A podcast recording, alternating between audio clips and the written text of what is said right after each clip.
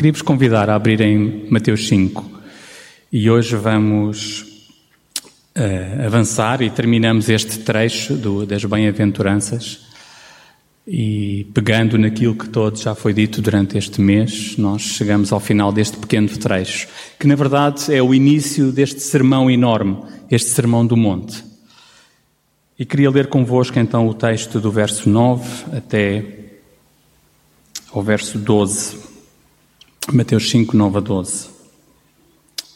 E diz assim: Felizes os que promovem a paz, porque Deus lhes chamará seus filhos. Felizes os que são perseguidos por procurarem que se cumpra a vontade de Deus, porque é deles o reino dos céus. Felizes serão quando vos insultarem, perseguirem e caluniarem por serem meus discípulos. Alegrem-se e encham-se de satisfação, porque é grande a recompensa que vos espera no céu, pois assim também foram tratados os profetas que vos procederam. E depois o autor de Mateus continua este sermão enorme que noutros evangelhos é dividido em pedaços. Mas uh, ao olharmos para este texto hoje e pensando naquilo que já falámos nestas últimas semanas, nós somos desafiados a dois novos objetivos: a vivermos de uma forma ética do reino, com esta ética do reino de uma nova forma. E o primeiro é nós somos chamados a ser instrumentos da paz. Somos chamados a reconciliar homens com Deus. E o segundo, que está intimamente ligado ao primeiro, é nós sermos leais a Cristo, a todo o custo. A todo o custo. Mesmo que isso signifique sofrer. O nosso objetivo, ou o objetivo de todas estas bem-aventuranças, está um pouquinho mais à frente. Se vocês forem mais para baixo no capítulo, o que Jesus está a dizer é: se vocês conseguirem cumprir estes itens que eu vos estou a dizer, se vocês conseguirem viver isto, lá no verso 48, nós lemos: portanto, sejam perfeitos, como perfeito é o vosso Pai Celestial. Este é o objetivo: é nós sermos perfeitos como Cristo é perfeito, como o nosso Pai Celestial é perfeito. Então, a partir destes versículos, eu gostava de refletir nesta tarde sobre estes dois derradeiros ensinamentos que Jesus dá nesta primeira lista do Sermão do Monte, de como é que nós podemos viver desta forma para sermos felizes, para sermos bem-aventurados. Então, o primeiro, como já falámos, é sermos instrumentos da paz, sermos pacificadores. E o versículo começa com bem-aventurados, felizes vamos ser nós quando formos pacificadores. Na verdade, a busca da paz nunca termina. Desde os tempos imemoriais, desde o início da história, quase não há paz. Podemos quase que situar muito brevemente momentos onde há paz no mundo. As nações entram em guerra com as outras nações. Os conflitos surgem de grandes e pequenas questões. Às vezes, questões que até já nem são lembradas no meio do conflito. Somos também desafiados a ser pacificadores, às vezes, na nossa família. E como é duro, às vezes, nós sermos pacificadores na nossa família.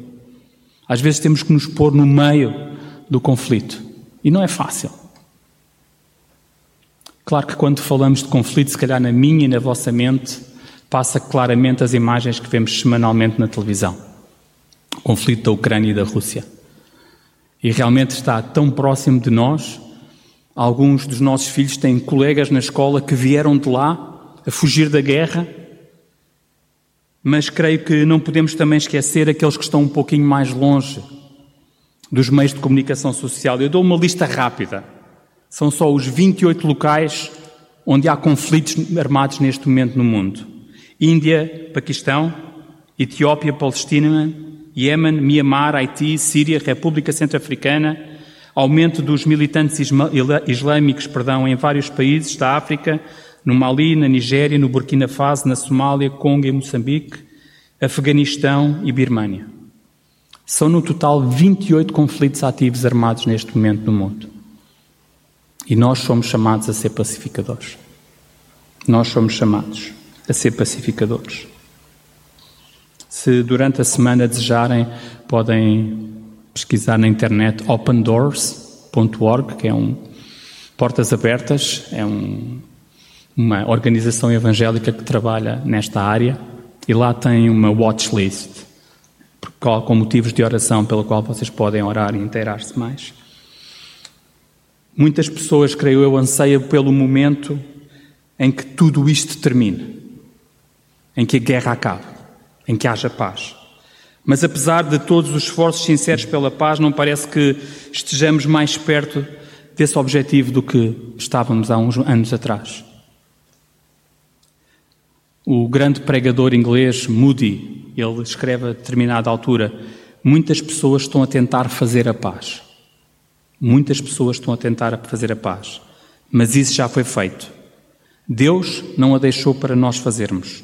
Tudo o que temos que fazer é entrar nela é desfrutar dela. Eu creio que nós precisamos de ir até à palavra para desfrutar desta paz. Mas também para perceber como é que nós podemos ser agentes de construção desta paz. Porque nós seremos felizes, como diz o texto, quando formos pacificadores.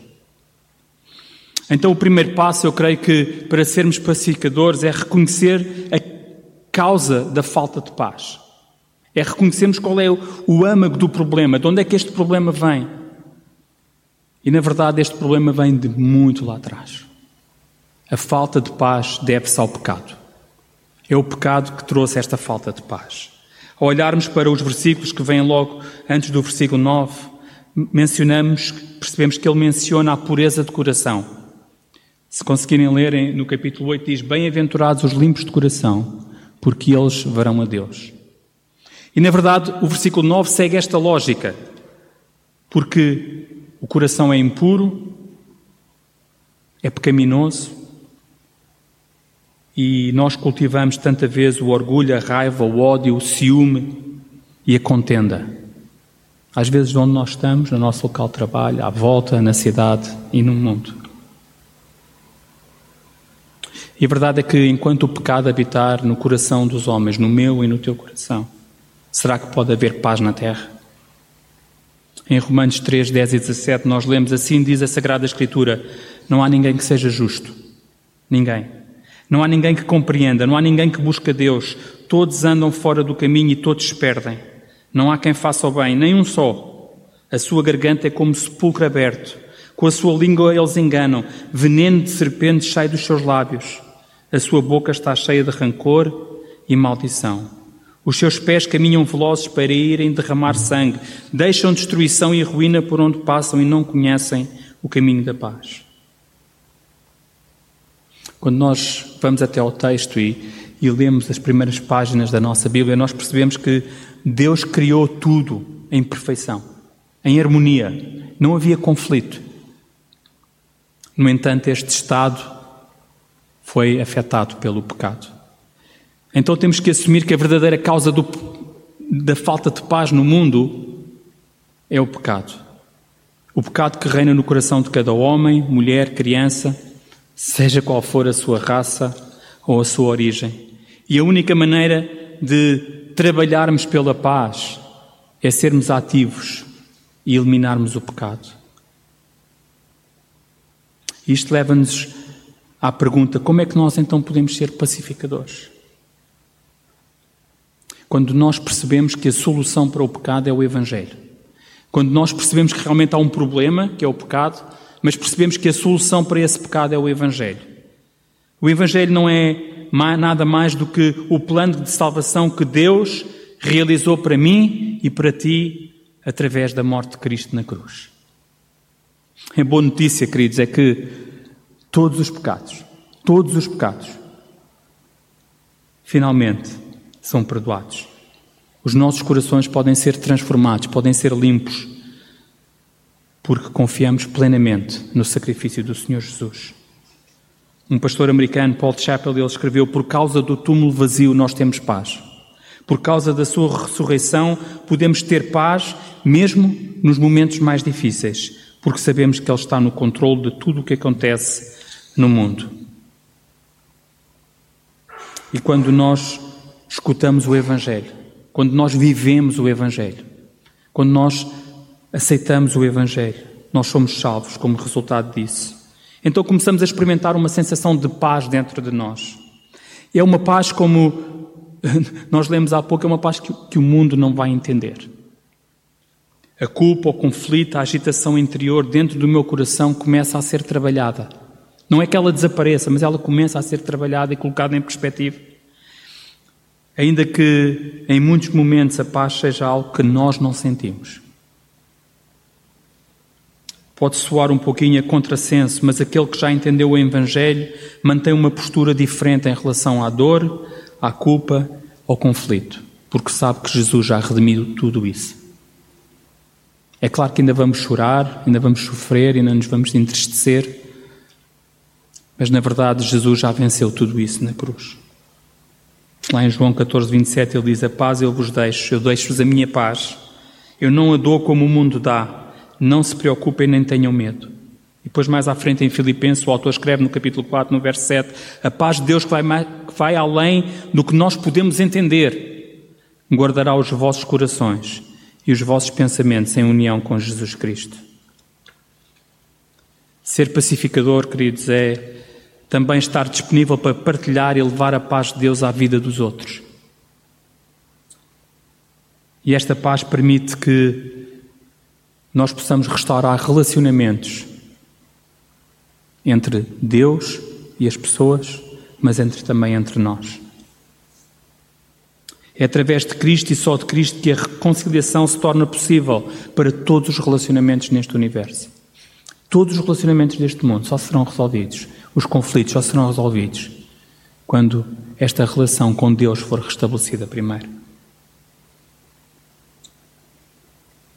E através de Cristo nós temos paz com Deus. É através dele que nós temos paz com Deus. Lá em Romanos 5.1 nós lemos, sendo depois justificados pela fé, temos paz com Deus por nosso Senhor Jesus Cristo.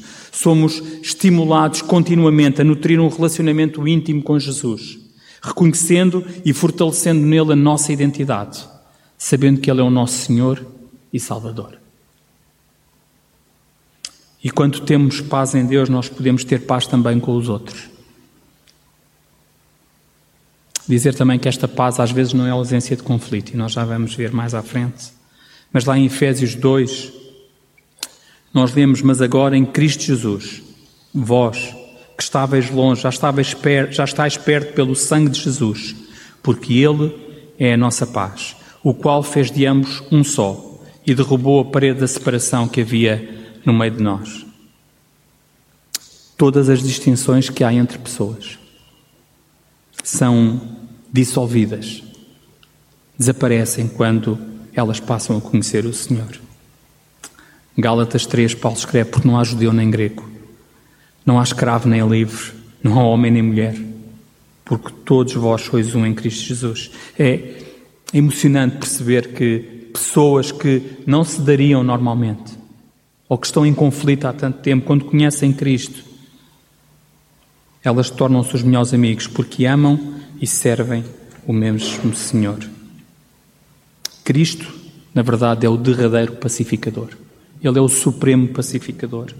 É Ele que reconcilia o homem com Deus, mas também o homem com o homem. Mateus 5, 9, nós lemos novamente: Bem-aventurados os pacificadores, porque eles serão chamados os filhos de Deus.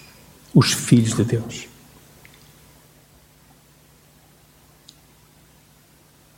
Conseguimos ver como é que isto aponta para Cristo, que é Filho de Deus.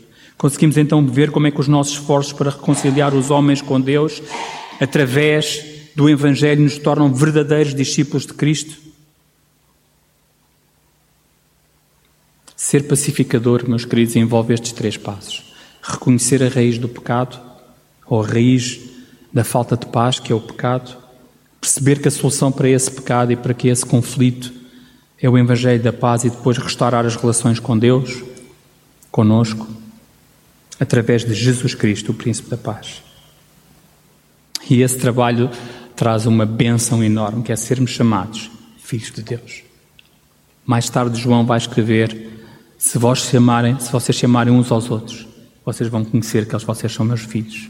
Então este é o nosso objetivo, é sermos semelhantes a Jesus. A palavra filhos aqui significa filhos adultos, maduros, maiores de idade, que são capazes, em certo sentido, até de representar o seu pai e até de agir em seu nome. Quando ajudamos outros a encontrar a paz de Deus através de Cristo, refletimos algo do caráter de Jesus em nós. Ele que é o príncipe da paz. Por isso o desafio, o primeiro desafio para nós esta tarde é seguirmos este objetivo de sermos pacificadores, até nos locais onde às vezes é mais difícil. Nossa família, nosso local de trabalho. Às vezes não é fácil ser pacificador no nosso local de trabalho. Mas o nosso objetivo é levar as pessoas a Cristo, que é o supremo pacificador, ele é o príncipe da paz. Já Isaías profetizou isso antes, antes e anos antes. No entanto, somos relembrados que em tempos de conflito há coisas que estão fora do nosso controle. E às vezes nós sofremos e vamos sofrer, mesmo que não tenhamos feito nada de errado. Podemos ser tratados injustamente, perseguidos por causa daquilo que somos ou daquilo em que acreditamos. Isto leva-nos à segunda parte do nosso texto 2. A lealdade a Cristo. E há duas coisas que a lealdade a Cristo exige de mim e exige de ti. A primeira é que nós não podemos esconder a nossa identidade. Jesus vai falar naquela ilustração onde diz não se pega numa luz e mete debaixo de uma caixa. Não é isso que nós somos, que Jesus, o sacrifício de Jesus não fez isso por nós, fez para que nós possamos mostrar a nossa identidade. É a maneira mais fácil de, se calhar, evitarmos a perseguição e os conflitos é não deixar ninguém saber que nós seguimos Jesus, que nós somos seus filhos. Mas quando eu faço isto, isto compromete a minha lealdade, compromete a minha identidade. E, na verdade, impede-me também de viver esta bem-aventurança. A verdade é que a nossa identidade precisa de ser firmada em Jesus. E quando a nossa identidade está firmada em Jesus, então os abalos que vão vir, os desafios, as dificuldades, nós vamos senti-los, mas nós sabemos quem somos: filhos amados de Deus. Filhos amados de Deus. A segunda coisa que a lealdade a Cristo exige de mim é a vontade de suportar o sofrimento e a perseguição por ser seu filho. Se alguma vez tiveres de enfrentar isto, lembra-te das palavras de Jesus em Mateus 5,10. Felizes os que são perseguidos por causa da justiça. Billy Graham, aquele grande homem de Deus, diz-nos que a perseguição é uma das consequências naturais da vida. É para o cristão o que as dores de crescimento são para a criança em crescimento. Sem dor, não há desenvolvimento. Sem sofrimento, não há glória. Sem luta, não há vitória. Sem perseguição, não há recompensa. Na watchlist da Open Doors, nos 50 primeiros lugares, e estes são números de 2022, diz-nos que em 2022 havia 312 milhões de cristãos que enfrentavam níveis muito elevados ou extremos de perseguição. Um em cada sete cristãos são perseguidos a nível mundial. Um em cada cinco em África. Dois em cada cinco na Ásia. 5.621 cristãos foram assassinados no ano passado. 2.110 igrejas atacadas. 4.542 cristãos foram detidos e presos. Então, isto é uma realidade pela qual nós temos que estar dispostos e conscientes que nos poderá acontecer. Há bocado a Érica leu para nós em João 15, 18 a 20, e eu releio: Se o mundo vos tem ódio, fiquem a saber que me odiou a mim primeiro. Se pertencessem ao mundo, ele havia de os estimar como filhos. Mas como foram escolhidos por mim, o mundo tem-vos ódio, porque já não pertencem ao mundo. Mas lembrem-se daquilo que eu vos disse: nenhum servo é maior que o seu Senhor. Se a mim perseguiram, também vos hão de perseguir. E se eles fizeram tão pouco da minha palavra, o mesmo vai acontecer convosco. Não podemos partir do princípio que vamos passar a nossa vida sem conflitos ou sem perseguição. É claro que vivemos em Lisboa, vivemos em Portugal e sermos presos ou a possibilidade de alguém entrar pela igreja dentro e destruir a igreja e nos prender é quase nula. Mas enquanto vivermos neste mundo, temos que estar conscientes que somos e vamos ser vítimas da hostilidade. Timóteo mais tarde vai escrever numa das suas cartas e vai dizer: Todos os que querem levar uma vida, uma vida devota vão suportar perseguições. Versículo 11 diz-nos do nosso texto em Mateus 5: Felizes serão quando vos insultarem, perseguirem e caluniarem por serem meus discípulos. Na verdade, a perseguição pode assumir muitas formas e não precisa de limitar-se a experiências rigorosas que alguns dos nossos irmãos estão a sofrer. A experiência mais visual e física que eu tive foi numa conferência nos Estados Unidos, onde no meio do hall do hotel eles construíram uma, prisão chinesa, onde os presos cristãos estavam. Era uma coisa assim desta altura, onde ninguém se punha em pé com um espaço exíguo para estar. Nós não seremos perseguidos querendo Deus dessa forma. Mas, no entanto, um cristão como nós, que vive neste mundo ocidental, que queira ser justo, que queira praticar a justiça, talvez ele seja ridicularizado pela família, marginalizado pelos parentes e colegas de trabalho, mas até um cristão como nós, vivendo em Portugal, em Lisboa, em Carcavelos, nesta cidade aqui à nossa volta, temos que estar conscientes que vamos estar expostos à hostilidade. É uma realidade da qual nós não vamos poder fugir. Pedro, na sua primeira carta, diz-nos: É para isso que Deus vos chamou, pois o próprio Cristo sofreu por vossa causa e deixou-vos o exemplo para seguirem os seus passos. Ele não cometeu nenhum pecado, nem se ouviu uma mentira sair da sua boca. Quando o insultavam, não respondia com insultos. Quando sofria, não ameaçava, mas entregava-se a Deus, que julga com justiça. A recompensa, diz-nos o texto lá em Mateus 5, por nós sermos perseguidos por causa da justiça, é o reino dos céus. Em outras palavras, esta bem-aventurança serve quase de teste para todas as outras. Assim como uma pessoa que é pobre de espírito, ou tem de ser pobre de espírito para entrar no reino, ela também será perseguida por causa da justiça para entrar no reino. E as razões dadas no texto, no versículo 10, são as razões para que nós sejamos perseguidos. São as razões certas. Deixem-me só fazer um pequenino parênteses.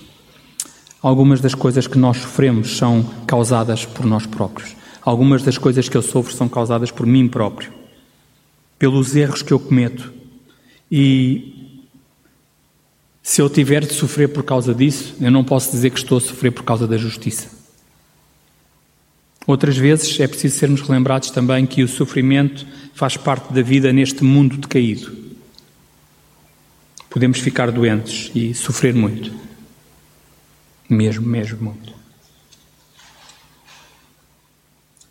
Suportar pacificamente a perseguição traz uma recompensa celestial. O versículo 12 termina desta forma a dizer: Alegrai-vos e exultai, porque grande é o vosso galardão nos céus.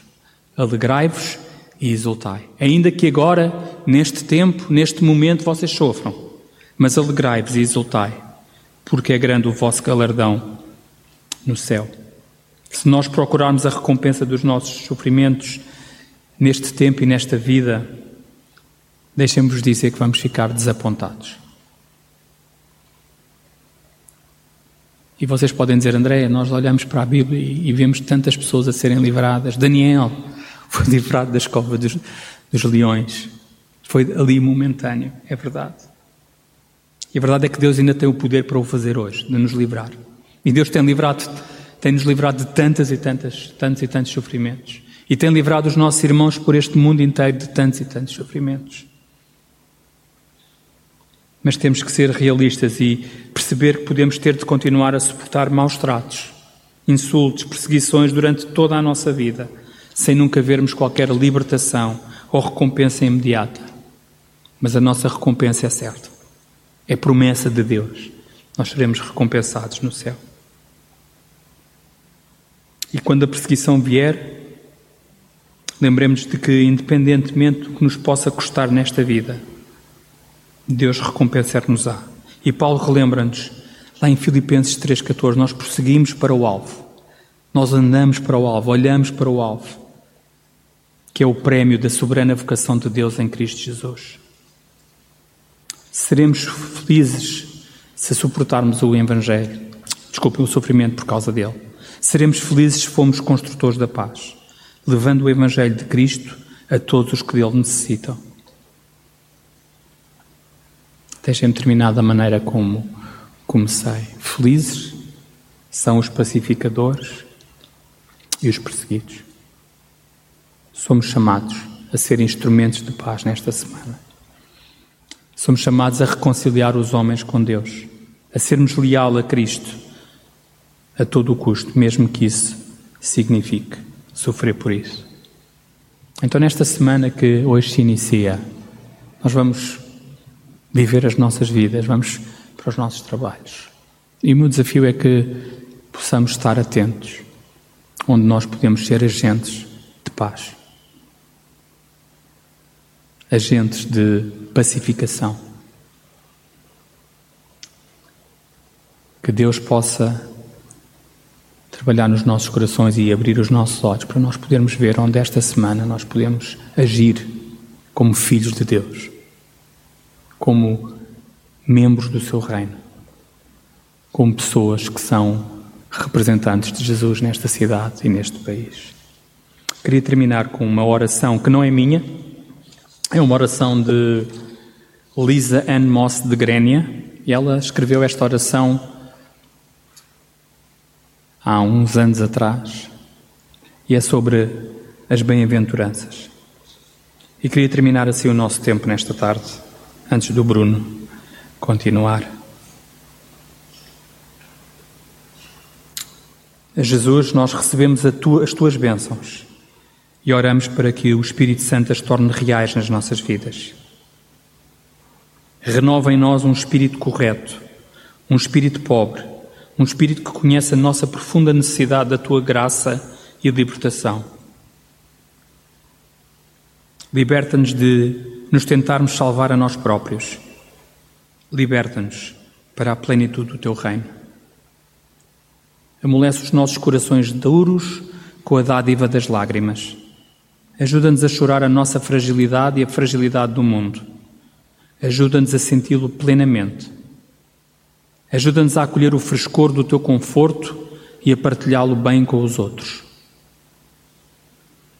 Salvador, Tu que és generoso, enches cada pessoa de dons, talentos e força. Abre-nos à mansidão para que possamos entregá-los de bom grado à tua autoridade e disciplina. Nas nossas mãos, estes dons são muitas vezes armas, mas contigo eles são refinados para a tua glória e para o bem comum. Pão da vida, azeda todos os apetites falsos e destrutivos, para que possamos ter fome e sede apenas de justiça, uma relação correta contigo, uma relação correta com os outros e entre os outros, uma relação correta conosco próprios, uma relação correta com a tua criação. Nós honramos-te pela tua misericórdia sem fim, um dilúvio de graça que se derrama e transborda. Torna-nos cheios de misericórdia, que todas as pessoas te conheçam assim. Sofredor, Quebra os nossos corações como o teu está quebrado. E neste quebrantamento cria em nós corações limpos, corações puros, corações indivisíveis. O nosso maior desejo é ver-te trabalhar em nós e à nossa volta. E um dia ver-te face a face. Na tua graça não te detenhas nos nossos corações, faz-nos renascer plenamente na criação, no meio aos teus amados, os teus filhos para sempre.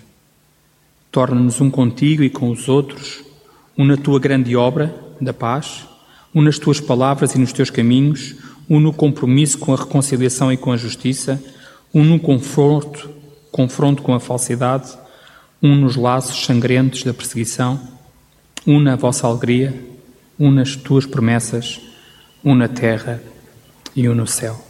Em nome de Jesus. Amém.